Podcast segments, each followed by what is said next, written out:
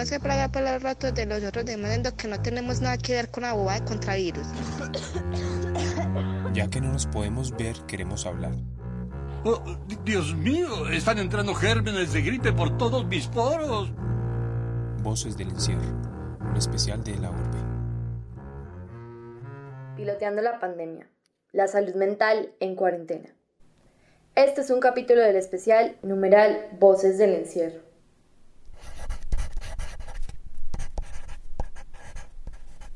Día 3. En las calles hay más silencio. Vuelvo al papel. Mi lapicero pierde fuerza. Su tinta se rehúsa a salir.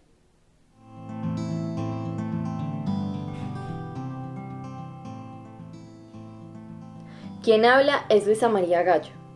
Luisa está diagnosticada con ansiedad y trastorno de pánico y para cuando se confirmó la primera persona con COVID-19 en Colombia, ella se encontraba en un intercambio académico en Brasil. Este es su diario. No quiero que la habitación se me haga pequeña, entonces tal como Anne de la serie que estoy viendo ahora, tengo que recurrir a mi imaginación. En este momento estoy sentada en una silla y no en mi cama. Intento hacerle creer a mi cerebro para no fallar en una de las pautas de higiene del sueño, usar la cama solo para dormir. En diciembre de 2019, en la provincia de Wuhan, en China, se desarrolló un brote de neumonía que parecía ser epidémico. Rápidamente, el brote se diseminó por todo el país y empezó a migrar a otros. La enfermedad, que hoy conocemos como COVID-19, había sido causada por un nuevo tipo de coronavirus. Por su exponencial propagación, el 30 de enero de 2020, la OMS la declaró como emergencia sanitaria de preocupación internacional. Y posteriormente, el 11 de marzo, como pandemia. Los gobiernos de muchos países entonces tomaron medidas. Una de esas medidas es el aislamiento preventivo obligatorio. En Colombia fue decretado por el presidente Iván Duque el 20 de marzo. Hasta la fecha es de 2.852 casos Bueno, eh, esto sí es una, una realidad muy, muy palpable, ¿no? El que las personas están desarrollando muchas afecciones mentales debido a lo que es la cuarentena o el, o el, encierro obligatorio en el que estamos viviendo. Cristina García Ocaranza es una psicóloga clínica especialista en intervención de crisis que reside en Jalisco, México. Ella nos habla sobre salud mental en el encierro y cuenta que si una persona pues digamos normal, común y corriente, sin, ninguna, sin ningún diagnóstico de una enfermedad mental, puede llegar a sentir ansiedad, por ejemplo, ante el hecho de que alguien más le diga, es que te tienes que quedar en tu casa, es que no debes de salir, es que te tienes que cuidar. Pues esta ansiedad se genera en el momento en el que la persona sabe que no tiene el control o la decisión, pues de poder salir en el momento en que ella lo decía y en las condiciones que ella lo decía a la calle. Imagínate tú en una persona que tiene pues un trastorno mental. Hablemos de la misma ansiedad. Imagínate esa ansiedad aumentada, puesto que la persona va a decir, bueno, no puedo salir, me tengo que quedar en casa, eh, tengo que adoptar las medidas, y si me muero, y si me pasa, y si me acontece, porque recordemos que en las enfermedades mentales, la mente, vaya, nuevamente dicho, la mente tiende a tener pensamientos fatalistas y un pensamiento fatalista te va a llevar a otro pensamiento más fatalista y este a otro mucho más fatalista y en muchos casos eh, pues hasta pensamientos más allá de la muerte. ¿A qué me refiero con esto? Por ejemplo, una persona con ansiedad o con un trastorno de ansiedad causado por una fobia a los ataques de pánico, esto es un ejemplo nada más. Si de por sí en su vida cotidiana pueden llegar a sentir miedo al salir o al tener que trasladarse a un lado por, por, miedo a tener algún, alguna recaída o algún episodio de algún ataque de pánico, imagínate que, cuál es el nivel de ansiedad que se puede generar en su mente si además de esto llega un, un estímulo externo y te dice, es que no puedes salir de tu casa. Entonces, en la mente del paciente posiblemente diga, pues es que no puedo salir de mi casa, ¿y qué pasa si me siento mal? ¿Y qué pasa si, si me siento mal y le llamo una ambulancia, la ambulancia no llega? Y si la ambulancia no llega, pues me voy a morir aquí y nadie puede venir a mi casa porque estamos aislados, porque estamos, este, no podemos tener contacto, a quién le voy a pedir ayuda y sí, a esto me refiero con pensamientos fatalistas una vez más grandes que el otro. Entonces sí es muy complicado o por ejemplo algún paciente que tenga algún diagnóstico de claustrofobia y tú lo estás obligando a tener eh, un encierro forzado, pues también le puede llegar a generar pues muchos conflictos mentales en los que podría en algún momento desatarse un estado de crisis y posiblemente pueda llegar a tener hasta alguna tendencia suicida. Particularmente donde yo estaba, que estaba en un municipio del interior de Brasil, eh, todo el tema fue muy pues como que no se sabía casi nada, o sea, obviamente sabíamos que existía, que estaba existiendo la pandemia, pero no que ya, por ejemplo, habían muchos casos o que ya prontamente íbamos a tener que, por ejemplo, no sé, estar en una cuarentena. Luisa es una estudiante de la Universidad de Antioquia y viajó a Brasil el 24 de febrero. Allí estuvo viviendo en Mariana, un municipio del estado de Minas Gerais, donde estudiaba en la Universidad Federal de Ouro Preto. A mediados de marzo, en la residencia estudiantil en la que se hospedaba, tomaron la decisión de someterse voluntariamente al aislamiento preventivo. Yo estoy aproximadamente 10 días eh, viviendo allá como la cuarentena y yo me sentía tranquila, pero era más como una incertidumbre por lo que iba a pasar y porque ya no estaba pudiendo, o sea, yo fui particularmente pues con un objetivo que era estudiar y conocer y conocer sobre la cultura de Brasil y obviamente esa situación estaba pidiendo que yo concretara eso, entonces era también como, como un asunto pues que sí generaba como, como malestar porque no estaba concretando como ese proyecto. Y ya cuando, pues cuando decidí regresar, pues digamos que fue que la universidad había suspendido las clases y yo ya había considerado volver, o sea, había considerado volver, pero pero yo había decidido como esperar, ya cuando eh, el presidente Iván Duque obviamente pues yo esperaba que eso pasara, que anunciaran un cierre de fronteras, pero todo ese tiempo había dicho, como ah, un cierre de fronteras, pero para los nacionales no.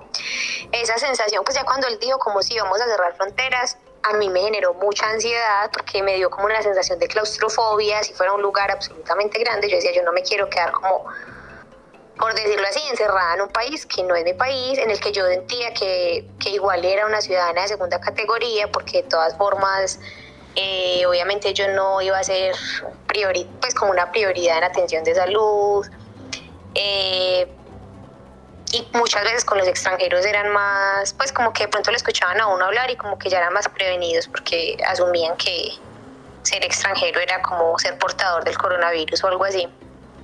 Entonces, ya fue eso como que lo que me generó más ansiedad. Y creo que pues en el viaje yo sí sentí como ansiedad porque obviamente estaba pasando por los por, por diversos aeropuertos y zonas donde había más gente, pero logré estar tranquila. Y por ejemplo ahora que ya llevo un mes encerrada, que no he salido, me pregunto cómo estuve tranquila haciendo ese viaje, sabiendo que estaba expuesta, ahora como que siento mucho miedo de, pensar en salir a la calle y exponerme a un lugar donde sí, donde posiblemente no pueda contraer el virus. Día 11. Pasan los días y por momentos aparece el desespero. Ayer escuché a mi vecina decir, es que ya todos los días son iguales. Yo no supe si estar o no de acuerdo con ella. No logro despertarme e inventarme un día muy diferente a los últimos que he vivido y sin embargo estoy convencida de que cada día me trae cosas nuevas. La psicóloga Cristina García continúa contándonos.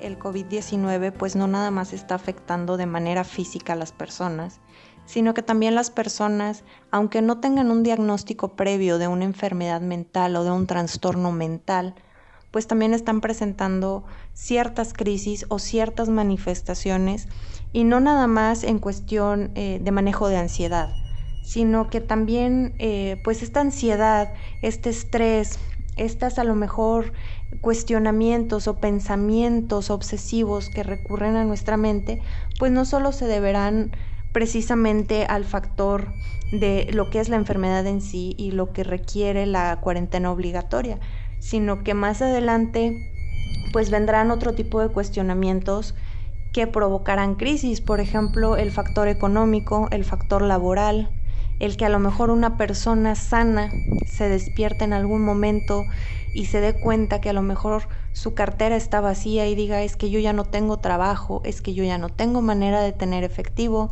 es que qué voy a hacer con mi familia, tengo que darle de comer, tengo que dar esto. Y todos estos pensamientos, volviendo a la pregunta en la que hablábamos de, de los pensamientos obsesivos, pues tienden a ser cada vez más fatalistas, incluso en personas que no tienen un trastorno mental. Entonces, nuevamente volvemos con que puede haber indicios o puede haber factores que lleguen a desatar una crisis y estas crisis puedan llegar a orillar a personas mentalmente sanas a sentirse acorraladas y a sentirse en una situación de la que ellos ya no pueden ser capaces de manejar, en donde posiblemente el suicidio sea la única salida que tengan. Y ojo, esto es bien importante. El suicidio no es simplemente las ganas de querer morirse. El suicidio, se, recurre al suicidio cuando una persona siente que ya no puede manejar la situación y que ya no quiere vivir en esa situación.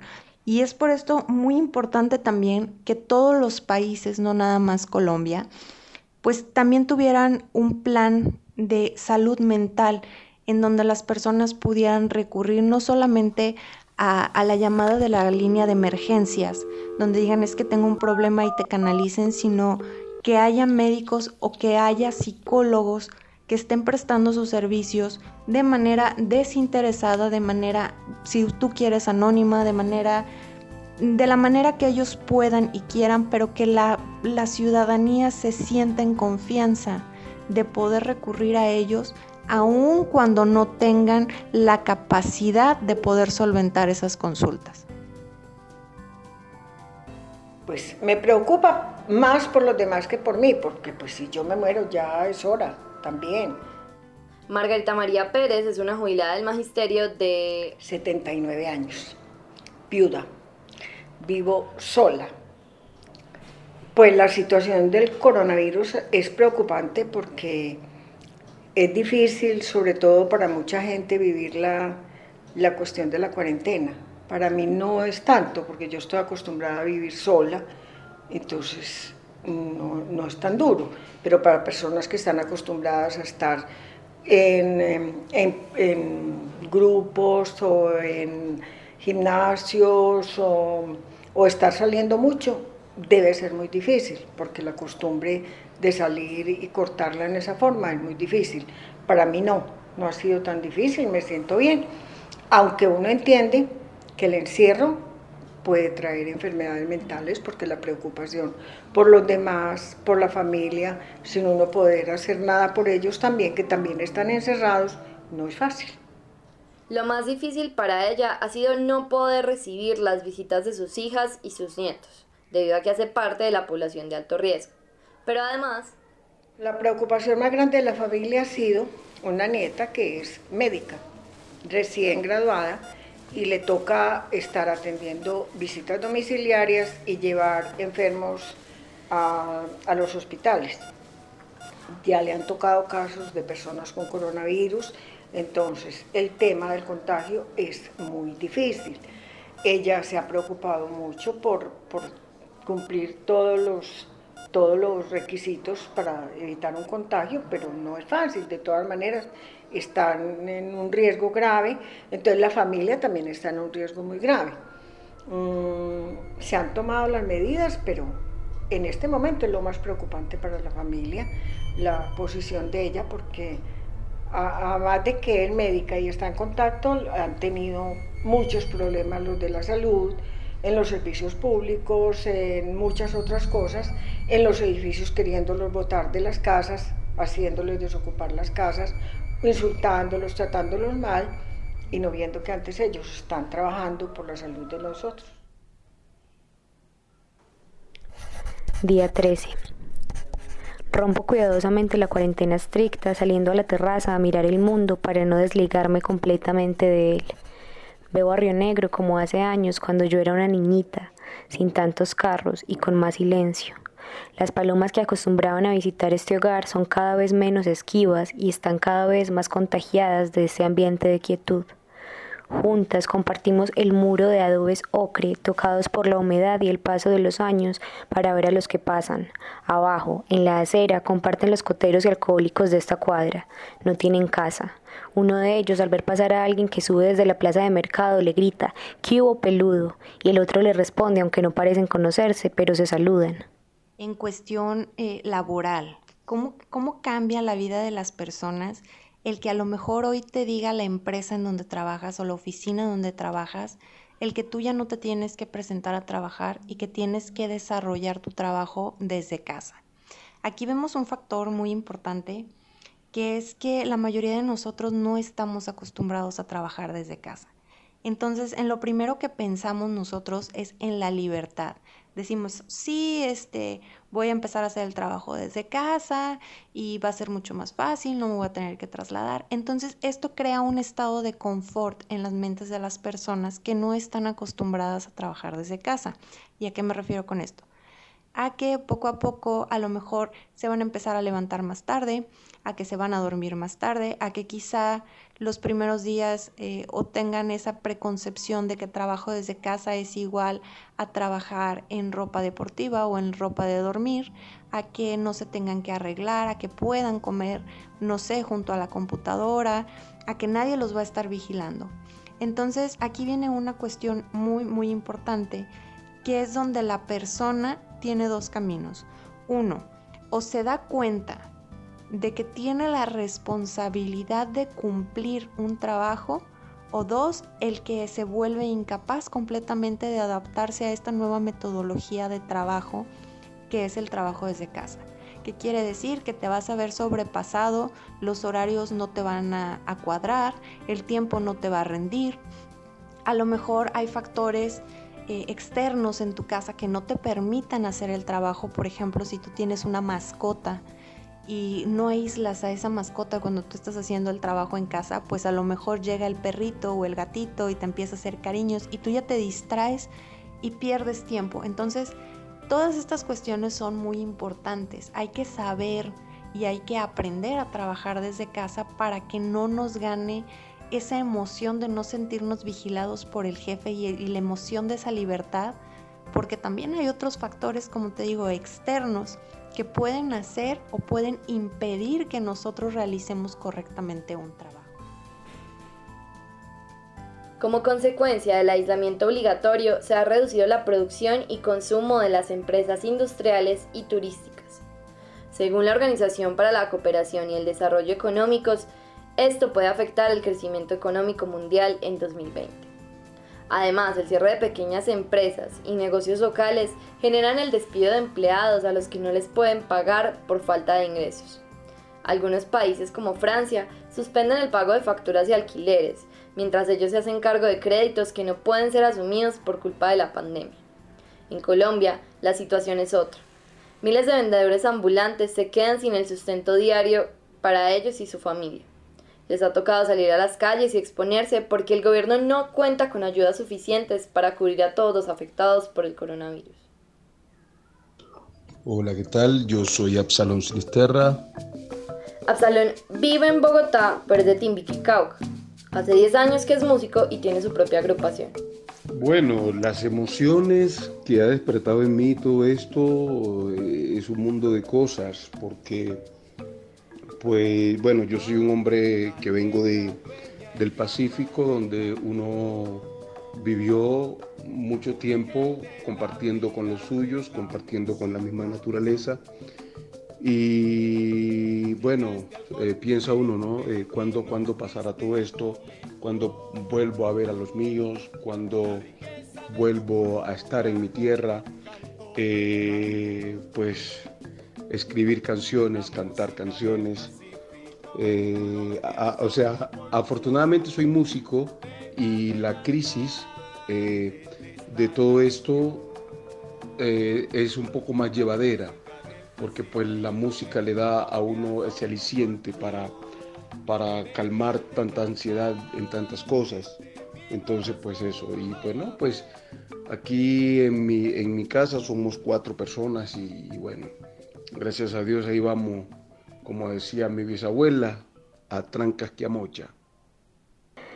Debo organizar y despejar mi escritorio, también la silla para tener otro espacio para habitar, para leer, escribir, pintar pero como pasé por dos aeropuertos, soy sujeto en riesgo, entonces mis cuidados durante 14 días son como persona contagiada, así que tengo un poquito más de precaución con todo lo que toco. Por eso me asusta ordenar. Quizá utilice unos guantes y limpie todo este espacio. Son muchos días. Debo hacerlo. Tengo también que distraer al miedo para no sentirme infectada, quizás sin estarlo. Debo bailar, mover mi cuerpo así sea en este pequeño espacio. Tengo libres cinco por tres baldosas. Ahí de moverme y estirar. Cristina nos habla sobre el exceso de información y dice que todo el día constantemente y por diversos medios de comunicación, háblese el radio, háblese la televisión, háblese redes electrónicas, lo que es la red, pues estamos siendo bombardeados constantemente con cifras, ¿no? Para empezar, tantos, tantas eh, sospechas de pacientes con contagio, tantas víctimas confirmadas y tantas defunciones. Y esto es casi cada hora. Entonces, el estado de paranoia pues crece en las personas. Eh, tú le estás diciendo a una persona constantemente que están aumentando los casos, que las personas están muriendo, que las personas no están tomando las precauciones, que los médicos están sufriendo agresiones. Entonces, ¿qué es lo que pasa en la conducta de las personas o en la mente de las personas? Es que eh, pues ellos quieren sentirse bien, ellos quieren estar bien, quieren protegerse, no quieren enfermarse. Entonces lo que hacen es que tratan de procurar todo esto que es el aislamiento social, las medidas de precaución, pero esto también puede tener un punto muy negativo. Eh, en este caso, cuando tú exageras esas medidas de prevención. ¿Y a qué me refiero con exagerar? No, no al hecho de decir me voy a quitar los zapatos y voy a extremar precauciones, no. Estamos hablando de exagerar cuando tú ya, por ejemplo, utilizas una concentración de cloro muy alta en los alimentos, cuando constantemente estás lavando los utensilios y no los enjuagas el tiempo suficiente o no atiendes las concentraciones que son y dices, le voy a echar un poquito más de detergente, le voy a echar un poquito más de cloro para que no me vaya a pasar nada, ¿no? Entonces, eh, pues en este sentido las personas no nada más ponen en riesgo su vida, por el contagio, sino también están poniendo en riesgo su vida por la intoxicación que pudieran llegar a, resultar de estos productos, ¿no? Otra de las cuestiones en las que hablamos de que las conductas crean paranoia es eh, las compras de pánico. Por ejemplo, el, el que tú vayas a una farmacia y en lugar de comprar, no sé, 10 mascarillas para tenerlas en, situaciones donde digas es muy necesario salir de mi casa, no puedo evitar salir a comprar víveres o salir a comprar un medicamento, pues tú lo que hagas es comprar una caja de 10 mil mascarillas o una caja de 200 guantes o 300 guantes eh, de estos de látex. Entonces, eh, estás creando un desabasto a lo mejor para el personal médico, es... Eh, algo que tú estás comprando innecesariamente, puesto que no te los vas a alcanzar a terminar todos esos cubrebocas. Y esto pues sí repercute pues directamente en las conductas y en la mente de las personas. A nuestros colegas músicos les sugiero que tengamos paciencia y que pues utilicemos la herramienta de las redes sociales eh, como para estar vigente ¿ya? Porque pues ninguno de nosotros sabemos eh, cómo se gana un peso físico por, por, en las redes sociales a través de lo que se vaya haciendo. Pero sí que estemos preparados porque en algún momento alguien va a solicitar de nuestro servicio y va a haber una forma como pagarnos. Entonces es estar preparado. Que eso, cuando lleguen las cosas, si estamos preparados, es de nosotros. Un abrazo fuerte a mis amigos músicos y colegas que los quiero mucho y bueno, no, perdamos la fe. Pues yo creo que para todo el mundo hay alternativas diferentes, ¿cierto? En mi caso, eh, para mí la escritura es un ejercicio que, que me ayuda mucho, eh, pues como, sí, o sea, escribir y, y, nombrar ciertas cosas y cada vez que escribo y como que, no sé, pongo un punto en el que siento que es como el final de ese texto, a mí me da como cierta tranquilidad y yo como que relevo y digo, bueno, si lo hice, eh, pues como que pude plasmar en palabras lo que, lo que he venido sintiendo. También bailar, eh, poner música que, que yo disfruto, no sé, música colombiana y ponerme a bailar en mi pieza, sentir mi cuerpo, es algo que también me ayuda mucho. En los últimos días algo que he hecho también mucho es tratar de tomar todos los días un baño de sol, eh, porque también eso ayuda pues a que uno duerma mejor, a que se regule mejor en los ciclos del sueño, eh, que la melatonina también pues como que se nivele en el cuerpo, entonces bueno, eh, pues también compartir con mi familia, o sea, jugar algo, nosotros a veces nos ponemos a jugar dominó, parques o a ver alguna película juntos, eh, eso me ayuda. Yo trato de ocupar el tiempo oyendo música, bordando en el computador o escribiendo o pintando, lo que sea, porque si uno se queda nada más viendo noticias, se enloquece. La mejor manera de poder contrarrestar todos estos aspectos negativos en cuestión de salud mental, pues es tratar de educar a la mente y mantenerla ocupada, de manera en que no estemos pensando recurrentemente en qué es lo que está pasando afuera y cómo es que no lo podemos controlar. Y que de alguna manera también pues aprendamos a pedir ayuda el que el gobierno a lo mejor en los diferentes países, como comentaba, ya tiene algunas líneas de ayuda, pero también habemos profesionales alrededor de todo el mundo donde tenemos servicios de consultas electrónicas de manera gratuita para que las personas que en algún momento estén en crisis puedan tener acceso a todas estas a todos estos profesionales donde te puedan orientar de manera muy personal un espacio en el corazón para reencontrar la esperanza. La esperanza no está perdida, a veces le gusta jugar a las escondidas. Este podcast fue producido por Ivette Cortés, Diana Vidal, Mateo Ruiz y quien les habla, Valentina Arias, bajo la dirección de Alejandro González. Y hace parte del especial numeral Voces del Encierro. Los invitamos a que consulten los otros contenidos. Recuerda que te queremos escuchar aunque no te podamos ver. Cuéntanos qué piensas en numeral Voces del Encierro.